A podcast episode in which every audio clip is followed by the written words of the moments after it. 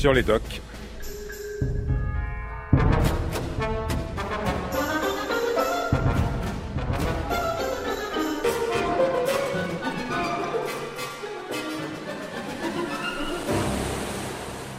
Passeur de réel, c'est le titre de notre série tout au long de cette semaine. Renvoie-t-il seulement au documentaire? Hier, Alain Tanner demandait où est réellement la différence entre le documentaire et la fiction. Et voilà qu'aujourd'hui, les collaborateurs de Dominique Cabrera révèlent que, des chroniques d'une banlieue ordinaire, la réalisatrice prépare ses tournages avec des dispositifs aussi précis et minutés que ceux d'un film de fiction, et que tel monologue fameux d'une femme de ménage racontant sa vie propre, mais avec si peu, comment je fais, moi a en réalité été écrit par la réalisatrice et dit par la femme de ménage avec les mêmes techniques que celles d'une actrice. Mais alors pour qu'une personne dans un documentaire aille au plus profond d'elle-même, faut-il en faire, comme dans une fiction, un personnage? On a l'habitude de dire que le sujet l'emporte sur l'art, mais il est des images fausses par leur vérité même. Autrement dit, faut-il la pression et les artifices du cinéma pour que nous nous voyions nous-mêmes? Ignace Léraud et Guillaume Baldi ont interrogé les partenaires, les témoins des films de Dominique Cabrera, la réalisatrice elle-même. Voici un intrigant voyage dans la chambre noire où seront franchies beaucoup de lignes. Puis là, c'était notre chambre, à la salle de séjour. Alors, euh, ça, ça fait. Je suis un peu. Permettez, arrêtez, monsieur.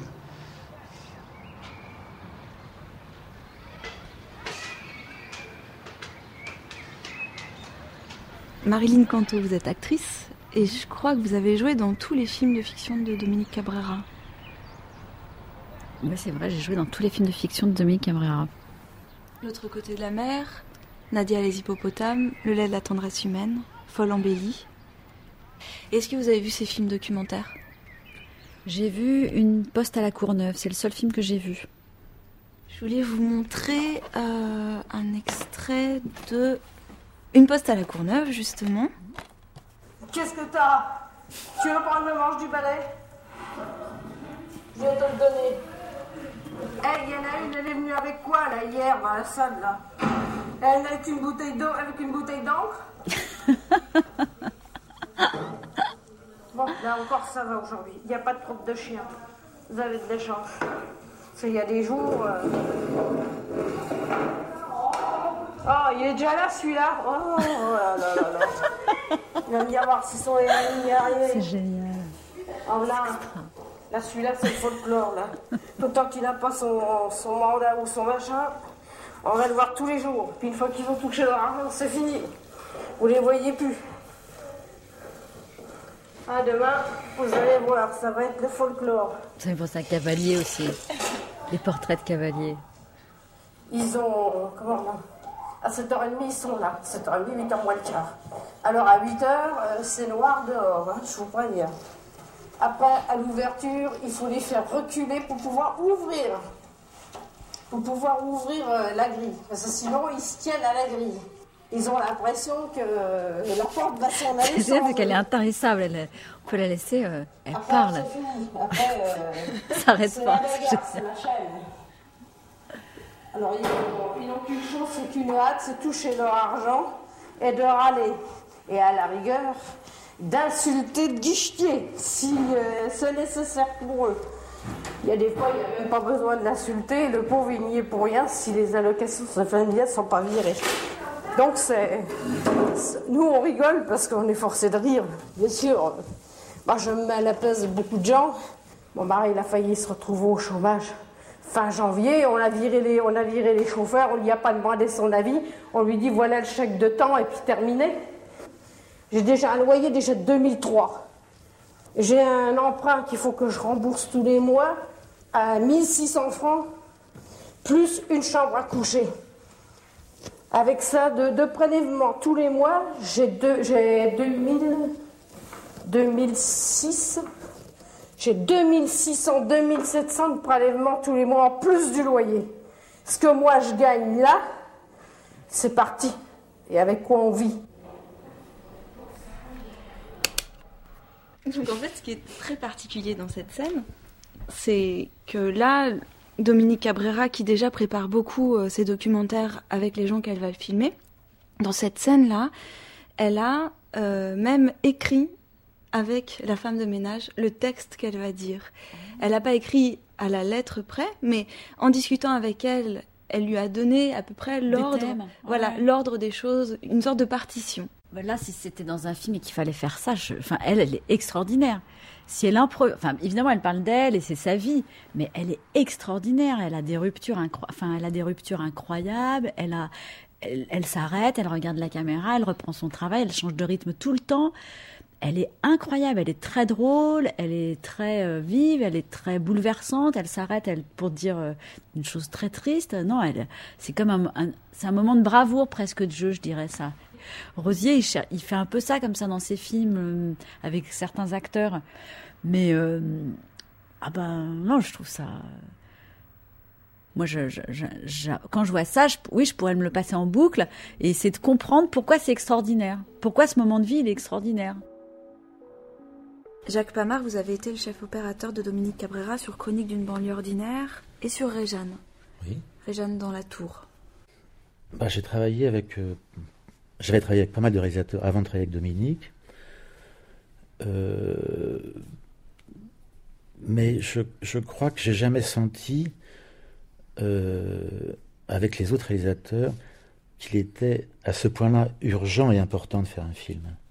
J'avais l'impression que vraiment, Dominique mettait tout ce qu'elle avait envie de mettre de, sa personne dans ce film. Et on le sentait à des détails d'approche des gens.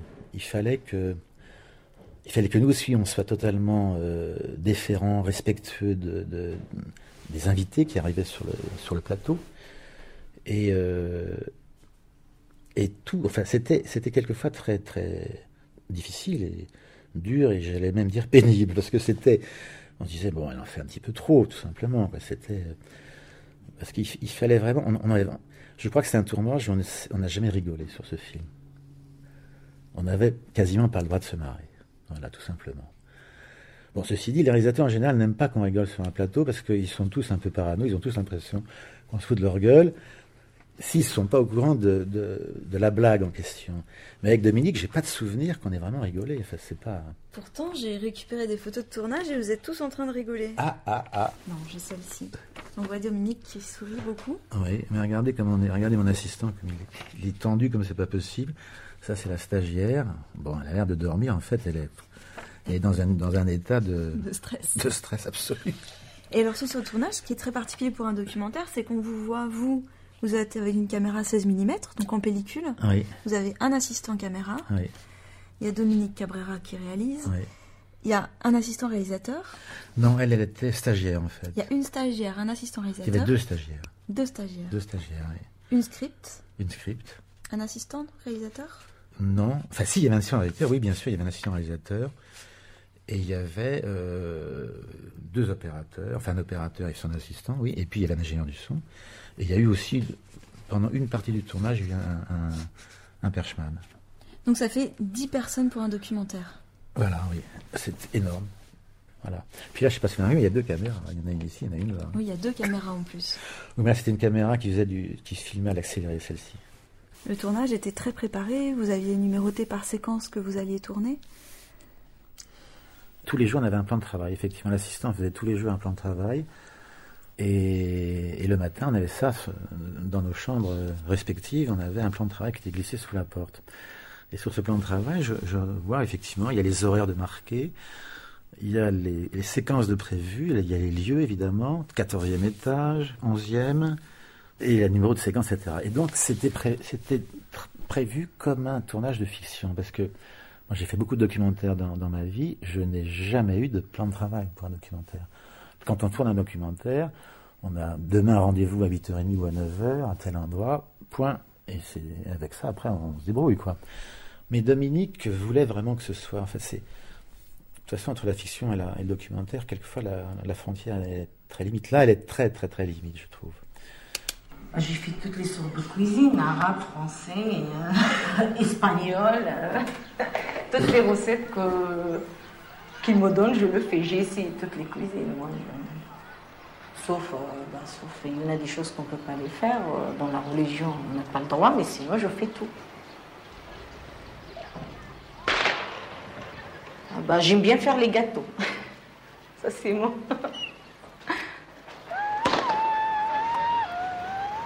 Je me souviens qu'on venait jouer euh, une sorte de grand couloir.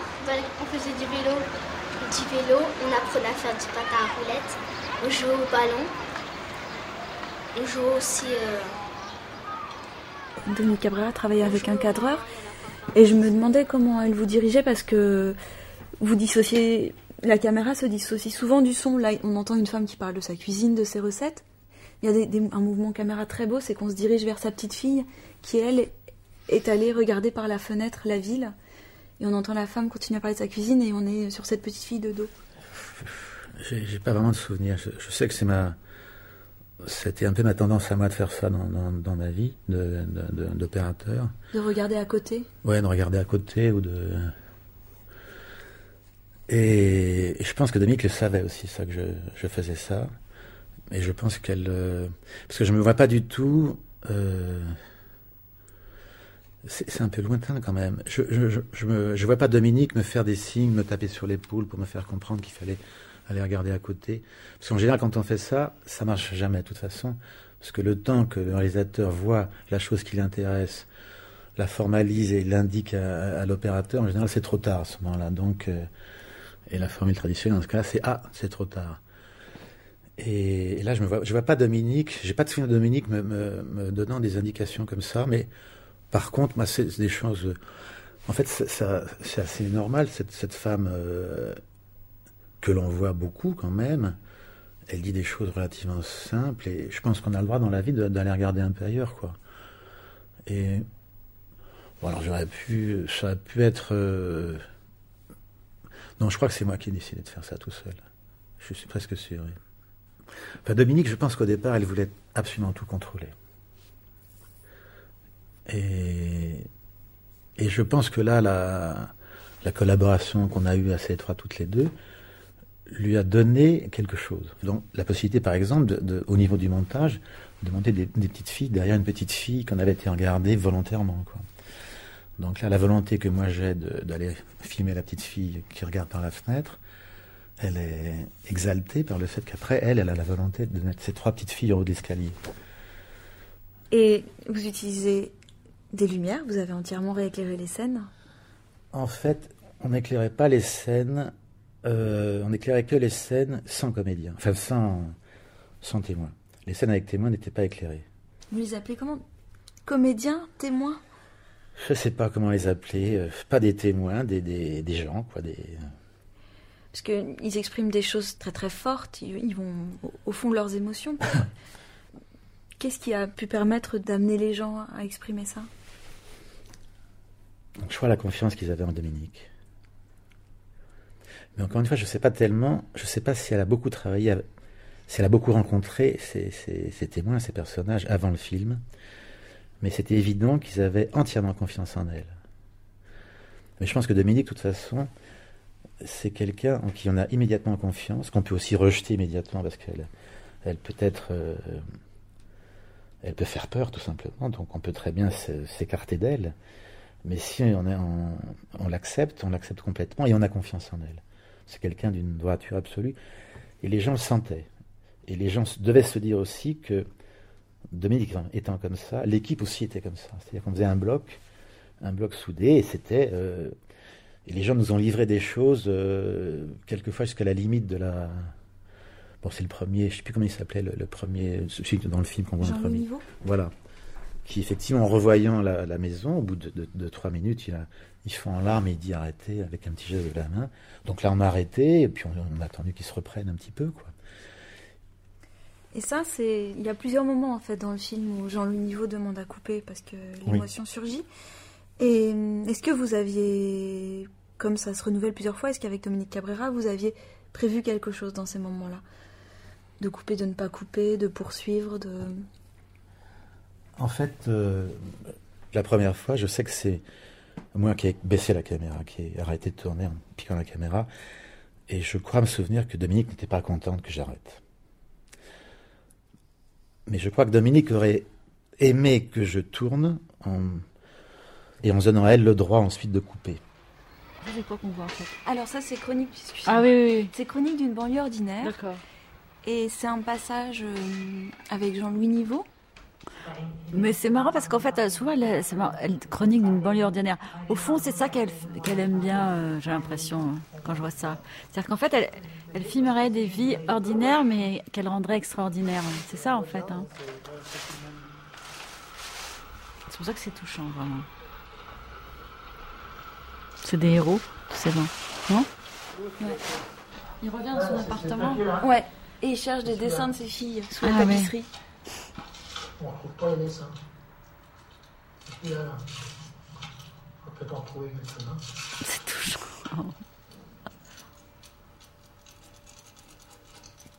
Ah, pas.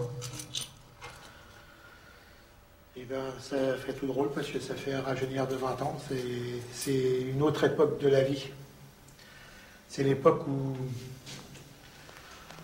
où j'avais pas les idées que, enfin, j'avais, je pense pas que j'ai changé beaucoup d'idées, mais où, où je m'étais pas rendu compte, de- je m'étais pas rendu compte de certaines choses. Et c'est l'époque où, où je votais à droite, par exemple, et c'est l'époque où, où j'étais tout seul dans mon camion, où je, bon, ben, je m'occupais pas des autres, je m'occupais de la vie de personne, j'avais mon camion, point, mon travail et ma famille, c'était tout. Et puis alors ici, ça représente beaucoup de choses parce que c'est l'époque où j'ai commencé à, me rendre compte justement où j'ai quitté, j'ai arrêté de faire la route et, c'est là où, je me suis rendu compte que la vie pouvait pas continuer comme ça, et que j'étais pas tout seul avec ma famille, mais qu'il y avait plein d'autres choses et que bon, euh, c'est l'époque où j'ai commencé à voter à gauche, hein, je dis franchement, où j'ai commencé à faire du syndicalisme. Ça a beaucoup, comptait beaucoup, beaucoup pour moi. C'était une époque euh, fantastique dans ma vie. C'est difficile, difficile à raconter pour arrêter.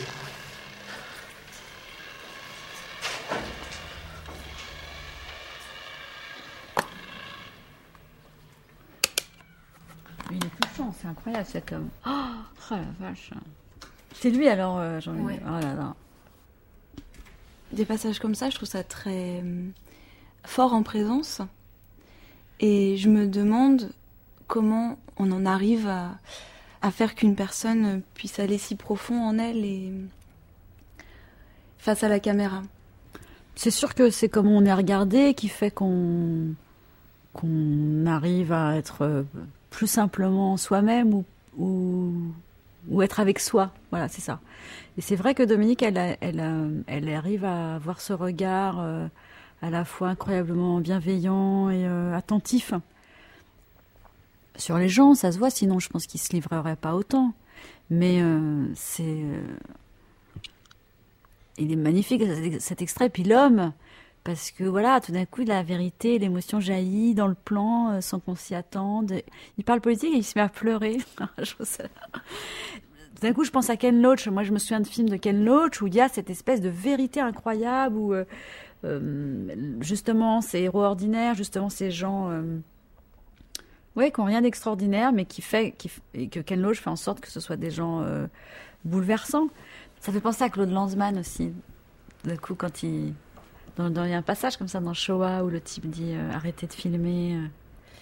Mais en fait, elle utilise le, le même dispositif que Lanzmann, qui est le retour euh, Voilà. sur les lieux. Et je Oui, pense oui, que réemmener quelqu'un sur un lieu du souvenir, fort, c'est ça engendre des choses très fortes. Bien sûr, bien sûr.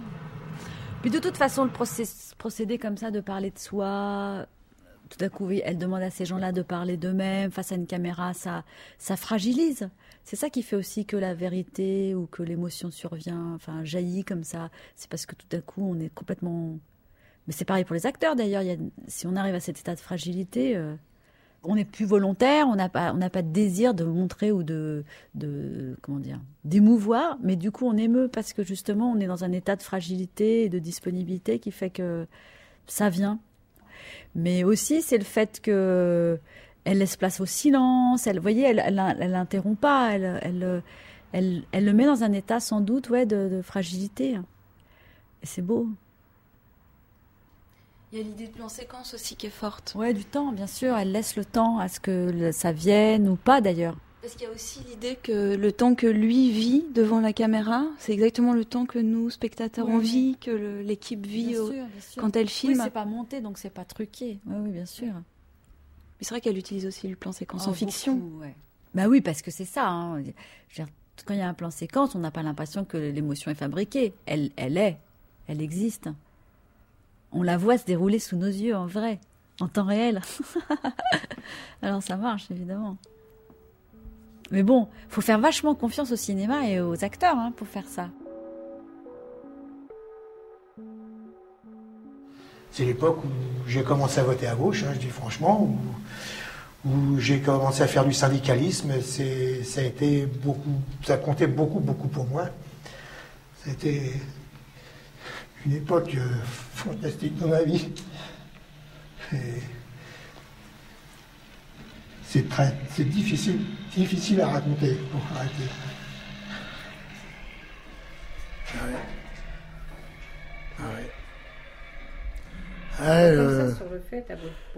Le, problème, c'est que quand j'ai fait du syndicalisme, j'ai failli perdre ma vie. Parce que je me suis fait agresser par des. Dans, la grève de 52 jours, je me suis fait agresser par des fascistes. Et j'en porte encore des traces. Hein, j'en porte des traces. Euh, on m'a retrouvé, euh, j'étais couvert de sang, les mecs m'avaient tailladé à coups de, de, cutter et tout ça, et je suis retourné à l'usine, et, et c'est des choses, quand elles vous reviennent, ça vous fait mal au trip, parce que moi j'ai eu un 11-43, là, et on m'a dit, si tu continues de défendre les bougnoules, tu auras une balle entre les deux yeux. C'était les petits copains du sac à l'époque. Jean-Louis Niveau, vous avez participé au film Chronique d'une banlieue ordinaire de Dominique Cabrera. Oui. Oui, oui. C'est loin. C'était il y a 17 ans. Il y a 17 ans déjà. C'est loin et en même temps, c'est pas très loin parce que le temps passe très vite. Comment vous expliquez qu'il y a cette émotion qui soit née tout d'un coup Grâce à quoi? Grâce à rien, ça monte tout seul, ça. C'est une conjoncture de choses. On vous fait parler. Vous êtes dans un lieu qui, qui, qui est historique pour vous, on va dire historique pour, pour la personne. Ça raconte un tas d'histoires. C'est la chambre de mes, de mes filles. Je revois ma petite Nathalie, tiens, tout le temps, qui était haute comme ça. Je mes filles, mais euh, quand on part en, vrille, là, c'est que ça veut dire que c'est la soupape de sécurité qui crache. Parce qu'il y a tout qui arrive, là.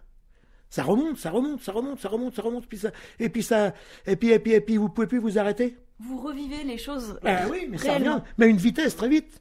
Vous voyez ce que je veux dire? Et ça, vous auriez jamais pu les revivre si ça avait été juste un entretien assis face à face avec Dominique Cabrera Ça n'a pas du tout été pareil. Parce que là, vous vous sentez, euh, comment dire? Il y a plein de monde en face de vous, là. Vous vous rendez pas compte, là Vous vous rendez pas compte Vous êtes en train de m'interroger parce que vous me voyez, là. Mais moi, j'ai plein de monde en face de moi, là. Il y a la caméra, il y a, les, il y a la fille qui note, il y a Dominique, il y a, il y a euh, comment qu'elle s'appelle, il y a, il y a le, le, gars du son, il y a, il y a toute une équipe devant. Et, et, et ça, euh, il faut être du métier pour accepter ça sans broncher. Hein. Moi, il y a des artistes de cinéma que j'admire parce que je me dis, euh, ils sont géants parce que j'y suis passé dans les caméras. Donc, je sais qu'ils sont géants parce que pour arriver à garder son calme, avec tout ce monde qui est là, qui vous, qui épie, qui épie le moindre de vos gestes, de vos paroles, de ce que vous allez dire, c'est, c'est, c'est, quand on n'a jamais fait, c'est presque invivable, c'est à la limite du supportable.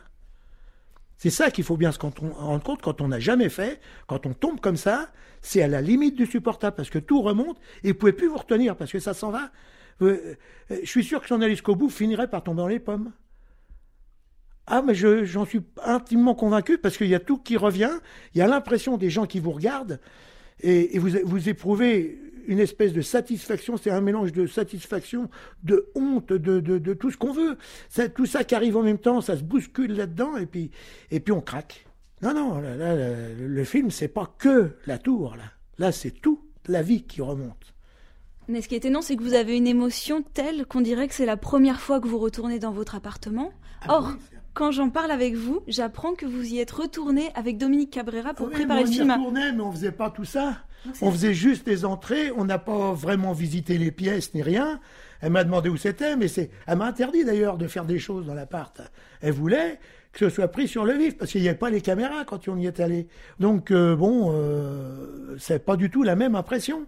Là, il y a les caméras qui tournent, il y a des gens de l'autre côté qui notent ce que vous dites, il y en a qui prennent le son, il y a plein de gens qui vous regardent. Et en même temps, vous êtes déstabilisé par tout ce monde et en même temps, vous trouvez vos mots. vos souvenirs vous reviennent et vous trouvez des, phrases pour les dire. Parce que vous êtes obligé. Vous avez, vous avez un contrat moral, vous n'avez pas un contrat écrit, mais vous avez un contrat moral avec la dame qui est en face de vous, et elle, elle veut prendre ses mots et tout ce qui sort de votre bouche et de votre attitude. Donc vous êtes obligé d'avoir une espèce de, de contenance, sans ça vous tomber. Si vous n'avez pas, je sais pas, mais je, ne peux pas vous expliquer mieux. Hein, ça, franchement, euh, ça, ça se commande pas. C'est des choses qui arrivent naturellement. Et qu'est-ce que ça vous a fait qu'elle laisse le moment où vous demandiez à couper et vous commencez à pleurer dans le film? Bah Parce que ça, fait des, ça remonte des tas de souvenirs avec les gamins, avec. Oui. Euh, moi, ma question, c'est qu'elle elle a laissé ce moment. Elle aurait pu le couper au montage, le moment où vous pleurez, vous demandez à couper. Elle l'a laissé dans le film. Ça, vous avez vécu comme une trahison ou pas? Bah, ça m'a pas plu. Je voulais qu'elle le coupe, mais elle n'a pas voulu. Après, de toute façon, ah, je suis allé voir les Roches, les Roches à, Arcueil. Elle a été très honnête dans cela qu'elle a fait voir avant ce qu'elle avait tourné. Elle a respecté, en gros, j'en ai pas voulu de ça, parce que, comme je vous expliquais, c'était une artiste. Elle, je peux pas lui dire, vous avez tourné avec moi, j'ai eu des attitudes, et aujourd'hui, je veux pas, je veux pas que vous me passiez dans votre truc. À ce moment-là, il fallait pas que je vienne. Et au final, c'est une expérience euh, positive ou quand même douloureuse de devenir un personnage dans un film? C'est douloureux, mais positif à la fois, parce que moi, je, je, je filmais par militantisme. Donc, c'était, je me disais, tout ce qui va sortir là, ça va servir à quelqu'un d'autre. Quelqu'un d'autre va le voir, ça va, ça va peut-être progresser des choses, donner des idées. On, on, a toujours de l'espoir quand on, quand on croit à certain, un idéal, que ce soit n'importe lequel. On se dit, bah, si on fait quelque chose pour ça, on se dit que ça va servir. Sinon, sinon c'est pas la peine de le faire. Si c'est gratuit, c'est pas la peine de le faire. Pour vous, participer à ce film, c'était un acte de militantisme? Ah, tout à fait, oui. Tout à fait. Sans ça, je me serais fait payer.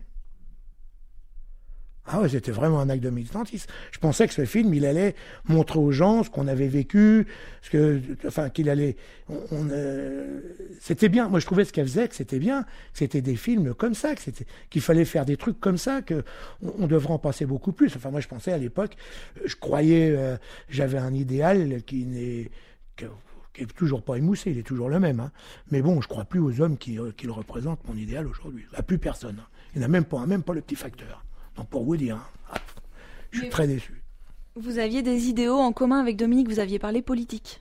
Un petit peu, oui. Oui, oui, oui. Oui, sans ça, je n'aurais pas suivi. J'aurais pas suivi. Avant, on avait eu des discussions. Je me rappelle plus, me demandez pas la teneur exacte des discussions. Je me rappelle pas trop, mais je sais que tout ce qu'elle m'avait dit, ça m'avait, euh, ça m'avait donné envie de travailler avec elle. Voilà, de l'accompagner dans ce qu'elle faisait.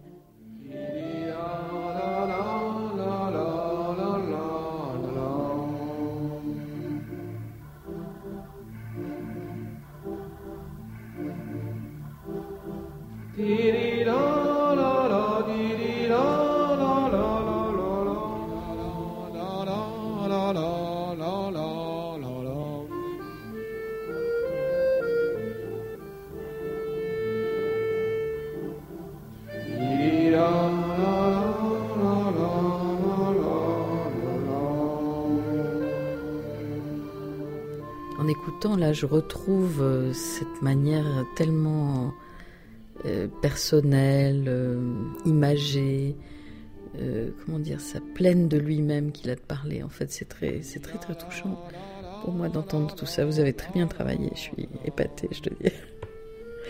Je me souviens, bon, je me souviens que la préparation de ce film a duré très longtemps, peut-être un an, un an et demi, enfin l'écriture, le fait de rencontrer les personnes, de les trouver, de les revoir, de, de les écouter, de, retourner les voir. Euh, euh, je me souviens que j'étais vraiment dans le vide en fait euh, quand, j'écrivais ce film, parce qu'il y avait à peine une production et que justement c'était vraiment une page blanche quoi pour moi. Je savais pas comment j'allais le faire. Et en plus, c'était au Val-Forêt. Et donc, il fallait y aller. C'était loin. Euh, c'était un espace euh, très défait. Donc j'étais là au milieu du quartier à chercher des personnes qui avaient vécu dans cette tour. On me disait d'aller voir un tel, un tel, un tel, et puis ça faisait comme une espèce de chaîne.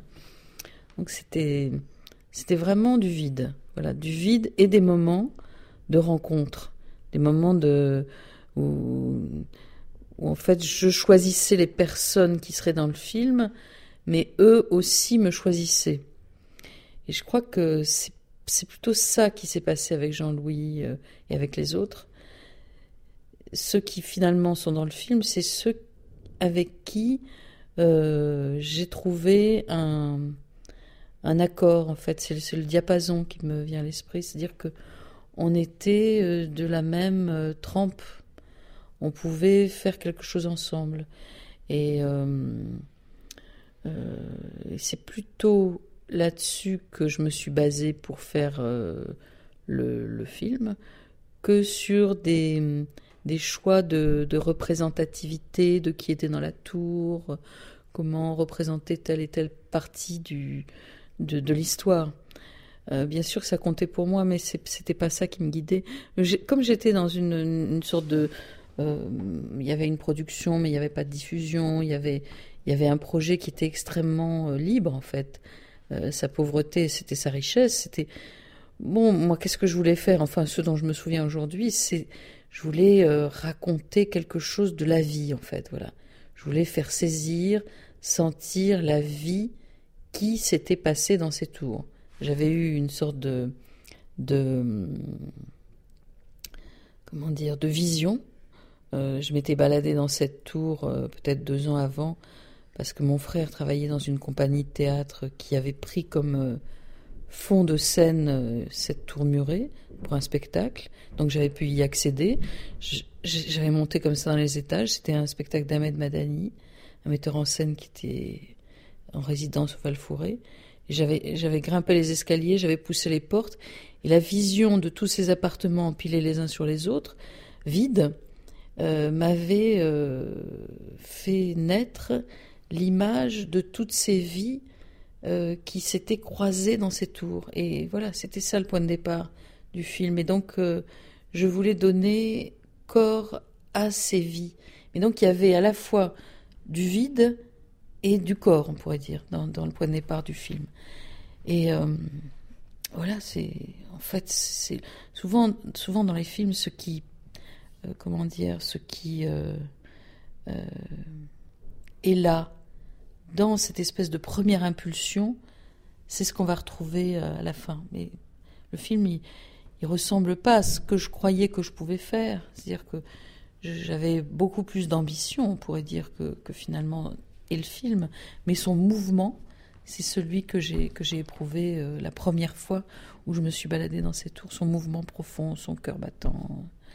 Euh, c'est ça, c'est le vide, la destruction, mêlé avec la persistance de la vie, de, la hum, volonté d'exister des personnes, de leur, charme particulier, de leur côté unique, de leur grain de, grain de leur voix, de, la manière dont, dont, chacun pouvait parler, etc. C'est ça qui me parlait être.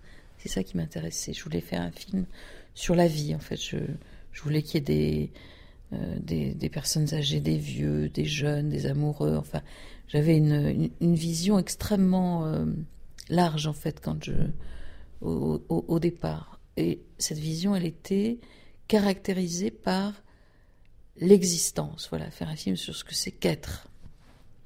Et à la vision de ce film, je me suis beaucoup interrogée sur la notion de personnage en documentaire. Et j'ai remarqué que le, la personne filmée en documentaire n'a pas de nom et que c'est très difficile de la désigner. On parle de témoins, d'intervenants, de comédiens. Comment on peut l'appeler selon vous? Est-ce qu'on peut dire que c'est un personnage? Mais en fait, je crois que dans la vie, euh, dans la vie, là maintenant par exemple, quand on est en train de faire cette, euh, cet enregistrement, justement, on est à la fois une personne et un personnage. On pourrait dire que le personnage, il est comme le, c'est le masque qui à la fois nous protège et nous révèle. Et euh, c'est ce qu'on on se met en scène dans la vie. Là, par exemple, on met en scène cette interview, je me mets en scène. Et c'est ce qui me permet d'exister. De, parce que si je vous donnais accès à la personne, euh, bah, c'est un chaos, la personne. Et donc, euh, il me semble qu'on est tout le temps en train de d'aller de l'un à l'autre, de la personne au personnage. Et le document, dans, un film documentaire, c'est pour moi euh, très, enfin c'est comme ça, quoi. C'est comme dans la vie, c'est-à-dire que on sent bien qu'il y a la personne qui est pleine de, qui il y a toute une histoire, un trajet, un rapport avec vous, etc. Euh, mais on ne peut y accéder qu'à travers le personnage qu'on va construire ensemble et la mise en scène qu'on lui propose et que il ou elle propose de faire avec vous. Donc, euh, oui, je pense que ce sont toujours des personnages, mais on est toujours des personnages et des personnes mêlées. Je vous ai entendu dire une fois pour euh, si on veut filmer la confiance, il faut la créer. Est-ce que c'est ça votre démarche documentaire? Et votre travail préparatoire Est-ce que c'est hmm. Là, moi, je, suis aujourd'hui en train de préparer un film euh, que je vais commencer à tourner lundi. Alors j'écoutais tous les compliments là qui m'étaient faits et puis votre question et justement je pense que en fait euh, c'est dans le doute dans le doute le vide la difficulté le fait de ne pas y arriver que éventuellement se crée la confiance quand je et c'est pas dans justement cette phrase, je ne sais plus quand j'ai dû dire ça, pour, pour créer la confiance, euh, pour filmer la confiance, il faut la créer, mais justement, comment elle se crée euh, Moi, je me souviens de beaucoup, beaucoup, beaucoup de moments de... de... Il y avait des moments de joie hein, dans ce travail de, de, repérage, des moments d'inspiration, de bonheur, etc. Mais beaucoup de moments de, ben voilà, de détresse, on est face au vide, à la page blanche, à la difficulté de penser quelque chose et, ben, c'est dur, quoi. C'est, c'est pas, on n'est pas que dans la confiance pour la créer, justement. Je sais pas, j'ai l'impression, euh, bah, par exemple, là, euh, dans le film que je prépare, il y a des moments euh, où je trouve pas. Et justement, j'ai l'impression que quand je peux y arriver, c'est parce que j'arrive à ne pas, à regarder le fait de, de ne pas trouver, d'être dans le vide, de ne pas y arriver, de de chercher, et que euh, c'est à partir de là euh, qu'il y a un fil qui fait qu'on peut peut-être sortir du labyrinthe. Quoi. C'est...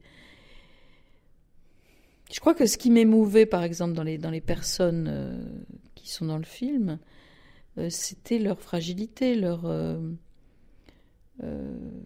sûrement parce qu'elle faisait écho à la mienne. Moi, qu'est-ce que qui, j'étais à ce moment-là? Je, commençais euh, le cinéma, j'étais euh, absolument euh, pas sûre de, de moi, de, de, ce que je pouvais faire, de même la possibilité éventuellement de faire un film. Et peut-être que j'ai été attirée par des personnes qui étaient d'une manière ou d'une autre en écho avec cette... cette fragilité. Cette, oui, cette manière d'être, cette matière à la fois cette fragilité, puis en même temps cette confiance en fait qu'on a quand on est. Je, euh, vous, vous, êtes jeune, euh, Inès, et, et, justement en vous regardant, je pense à ce que j'étais quand j'ai fait ce film. En fait, c'est c'est touchant parce que je, je me vois en vous regardant et, et, je vois à la fois ce que je pouvais avoir de de, très euh, volontaire euh, bon, je pense que vous êtes moins fragile que je n'étais, mais euh, ce que j'avais de très volontaire, en même temps, voilà, je commençais, j'étais, j'étais pleine de, de je ne mesurais pas ce que c'était que le cinéma, en fait, peut-être. Ça, ça vous concerne pas, hein, mais, mais au fond, il y a une figure à à la base de ce film qui est un plan séquence de quelqu'un qui entre dans un lieu dont il fait le commentaire tout en étant suivi par une caméra qui est euh, disposée à l'improvisation. qui joue avec la personne, qui est comme un musicien euh, qui joue avec un autre musicien. Et cette figure de base, je l'avais, d'ailleurs, je l'avais inscrit dans le, dans le texte euh, préparatoire au film, ou dans le, dans le non plutôt dans le, dans le, texte qu'on avait sorti au moment où on a fini le film, parce que c'était important pour moi de, de le dire, en fait. J'avais vu ce plan séquence, je l'avais vu. C'est vrai qu'il était dans Shoah, le film de Claude Lanzmann, mais euh, il m'avait vraiment touché euh, dans un film de Jean-Louis Comolli qui s'appelait euh, Tabarka. Et donc dans Tabarka, il y a un homme qui revient dans la maison de son enfance et qui ouvre les, qui entre, qui ouvre les volets et qui parle, qui raconte, qui raconte un souvenir. Et c'était euh, Jacques Pamard, le, cadreur avec qui j'ai travaillé, qui cadrait. Et euh, quand il a été question de faire ce film-là, Chronique d'une banlieue ordinaire, j'avais dans l'esprit ce plan séquence avec un cadreur euh, capable, au fond, de, d'inventer une mélodie qui soutienne le, le, chanteur principal. Et quand on a travaillé avec Lina, c'était pour moi, à la fois bien sûr parce que ça nous aidait, parce qu'on avait très peu de moyens, mais aussi parce que c'était la possibilité de travailler avec ce cadreur-là, qui était capable de faire ce, plan séquence-là. Donc j'ai construit le film en ayant euh, à l'esprit cette figure euh, comme euh, une sorte de, de, partition en fait qui, qui après pouvait se proliférer, on pouvait jouer avec cette idée-là, etc. la, la tourner dans plusieurs, de plusieurs manières. Quoi. Mais c'était cette figure-là de mise en scène qui me qui m'intéressait. Et il y a un des plans séquences qui se clôt par, par une demande de couper. Oui. Et c'est extrêmement fort. Et pourquoi mm. cette euh, demande d'un des personnages à couper la caméra peut être parfois si forte en documentaire? Parce que euh, je crois qu'on est là, par exemple, il est il est submergé par euh, une émotion qu'il n'avait pas prévu de montrer. Et euh, je, je, comprends très bien qu'on qu'on demande de couper, qu'on on ne veut pas se montrer à ce point. On ne veut pas se montrer à ce point, on ne veut pas montrer ça. Ça, je comprends vraiment. Euh. Mais dans cette demande de couper, il participe un peu à la mise en scène de votre film, Jean-Louis Niveau, là. Ah bah oui, mais, mais, mais moi je pense que les, les... mais d'ailleurs les acteurs euh, de fiction aussi, mais alors vraiment pour les, les, les personnes euh, qui participent à un film documentaire, c'est encore plus vrai. Je pense qu'il n'y a de film documentaire que si il y a un espace partagé, enfin que si l'espace de la mise en scène est partagé d'une manière consciente ou pas, entre la personne qui réalise le film et celle qui en est le protagoniste. Euh, sinon, il n'y a pas de, vie en fait.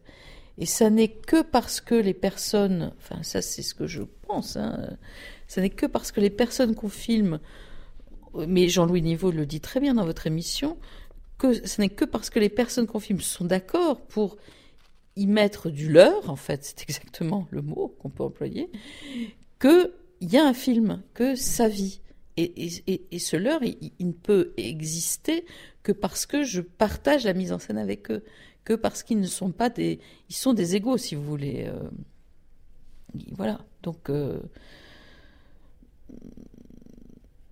c'est une volonté d'inscrire quelque chose? Non, c'est qu'ils ne peuvent exister que en tant que personne entière, que dans un dialogue.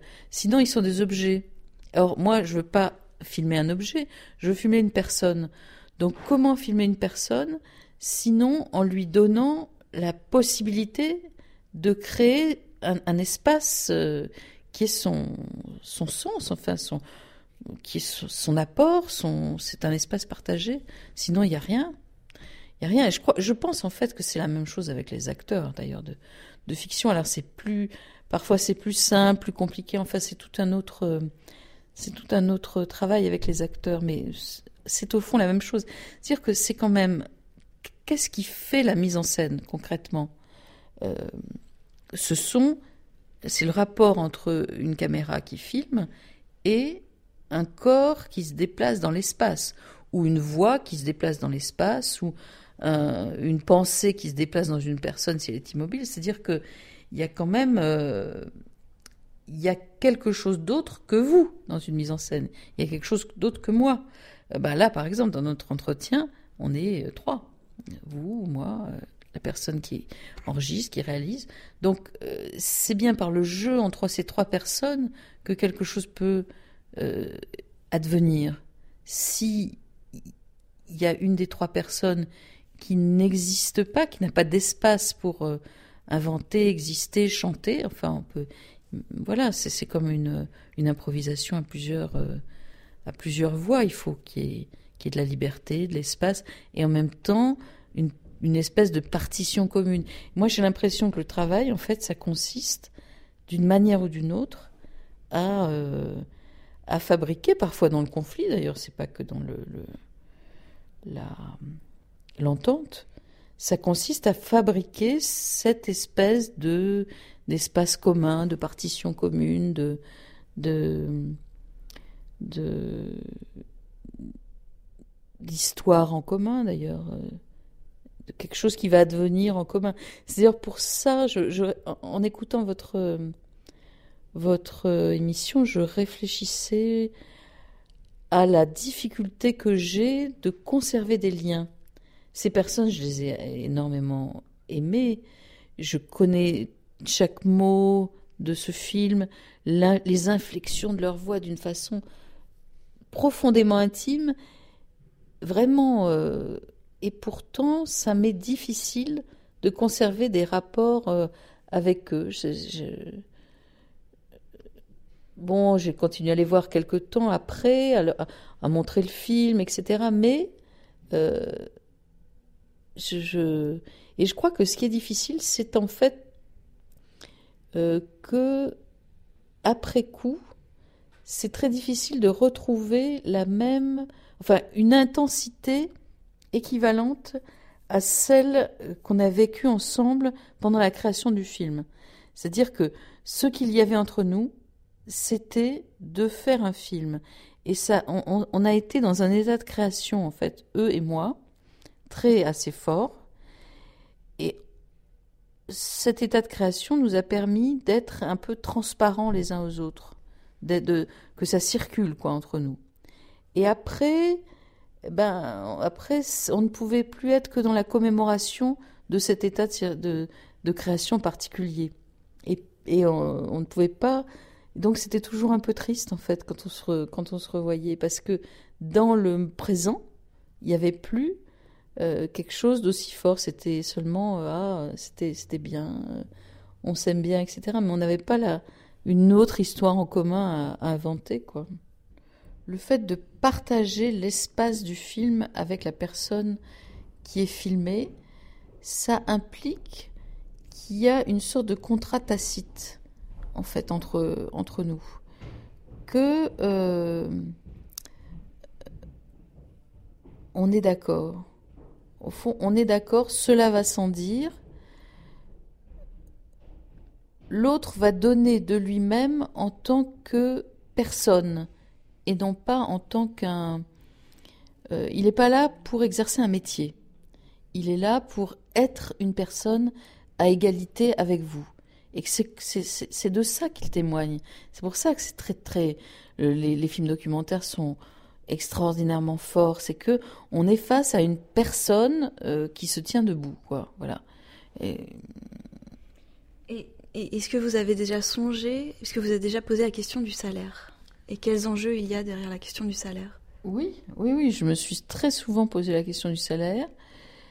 Euh, en fait, je pense que ce qui serait juste, c'est que les, les, personnes qui sont dans les films documentaires soient euh, des co-auteurs. Euh, parce que je, je, pense que ça n'est pas un travail. Voilà. C'est parce que dans un travail, dans un contrat de travail, il y a une, euh, une forme de, de subordination.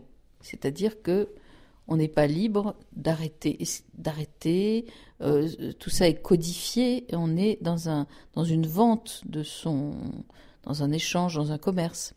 Alors que dans un film documentaire, c'est beau, c'est fort si on est dans un dans un rapport d'égalité en fait, dans un rapport de, de liberté.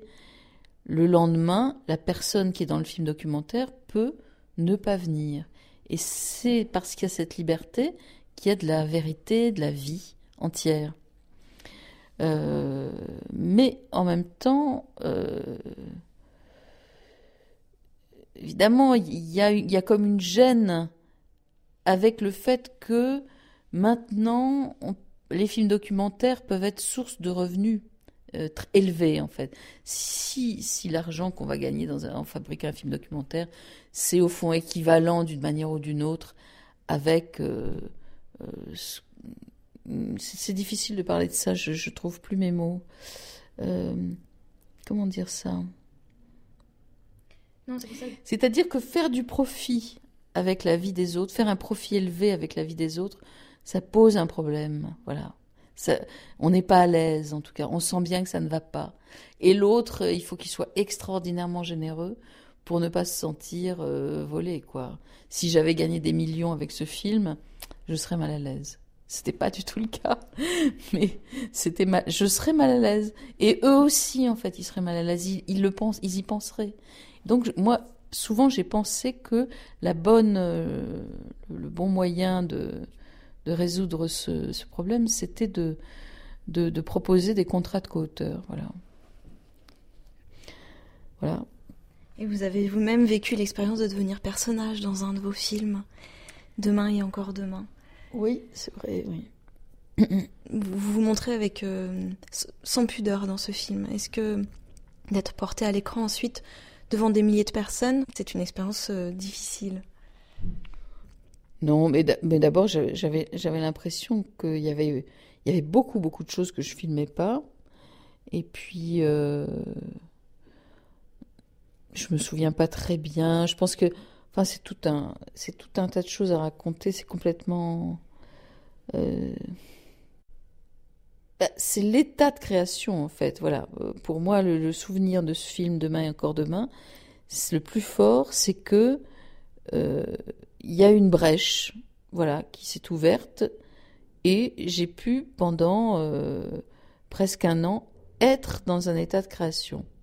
Et ça, c'était merveilleux de pouvoir cadrer, enfin de pouvoir, c'est-à-dire d'être inspiré pour d'avoir un truc qui fait que j'avais des idées, du désir, en fait, pour faire des plans avec la matière de ma vie de chaque jour. Et ça, euh, c'est un grand bonheur.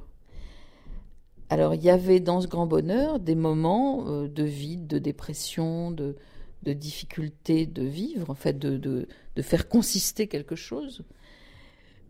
Et puis, au moment où j'ai montré le film, euh, il y a eu à la fois des moments très heureux parce qu'il était accueilli, en fait, il était aimé par des personnes et donc j'étais ben, touchée.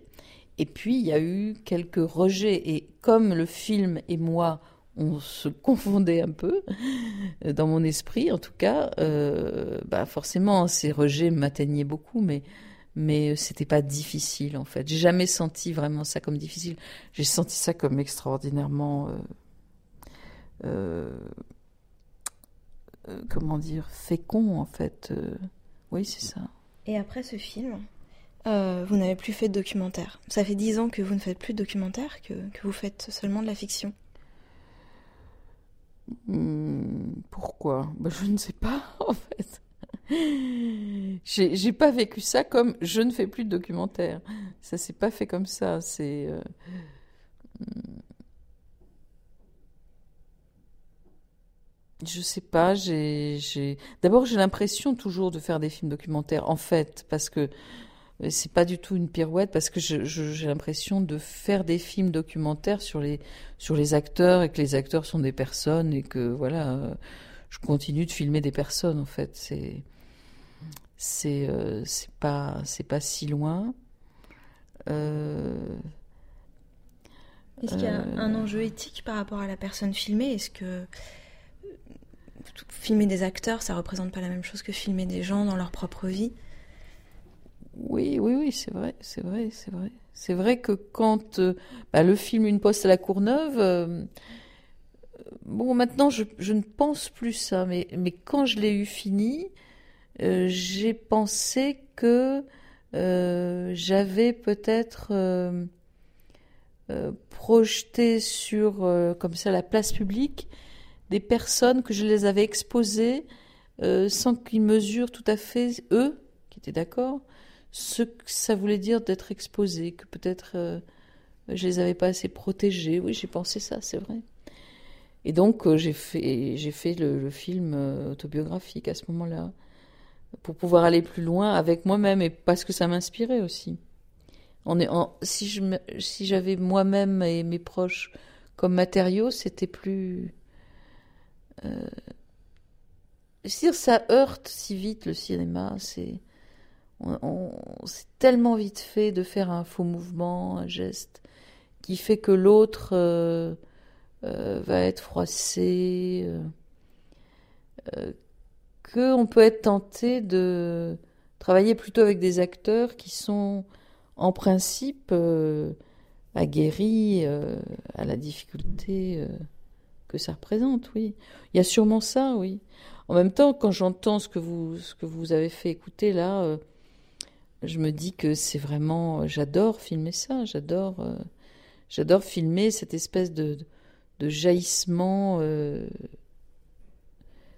euh, comment dire ça euh, et en fait c'est épais qui me vient à l'esprit c'est-à-dire que ce qui est merveilleux euh, quand on filme quelqu'un dans la vie c'est qu'il vous apporte à la fois son présent, son passé et son avenir, dans l'instant, dans le moment.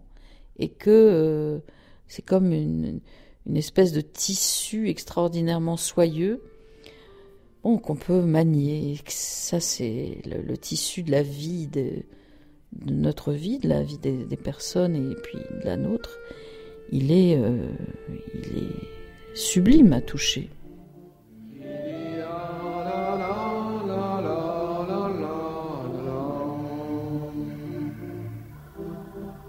C'était Dominique Cabrera et ses personnages, passeurs de réel. Avec Dominique Cabrera, Marilyn Canto, Jean-Louis Niveau et Jacques Pamard. Un grand merci à Gisèle et Jean-Louis Niveau, Viviane Aquili, Mathieu, Elena, ainsi qu'à Hélène Louvard, Xavier Griette et Suzanne Rosenberg. Dominique Cabrera est actuellement en tournage d'un film noir intitulé Quand la ville mord. Les documentaires chroniques d'une banlieue ordinaire, Réjeanne dans la tour, Une poste à la Courneuve, sont uniquement disponibles chez Iskra, société de production et de diffusion indépendante.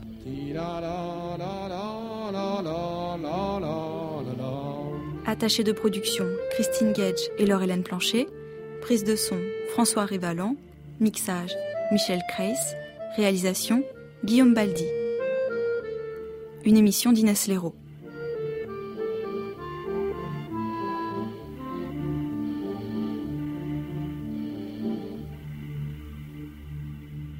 C'était le troisième épisode de notre série Passeurs de réel. La réécoute est possible. Les réactions sont attendues sur le site de notre émission via franceculture.com. Demain, Vincent Diotre, il est 17h et vous écoutez France Culture.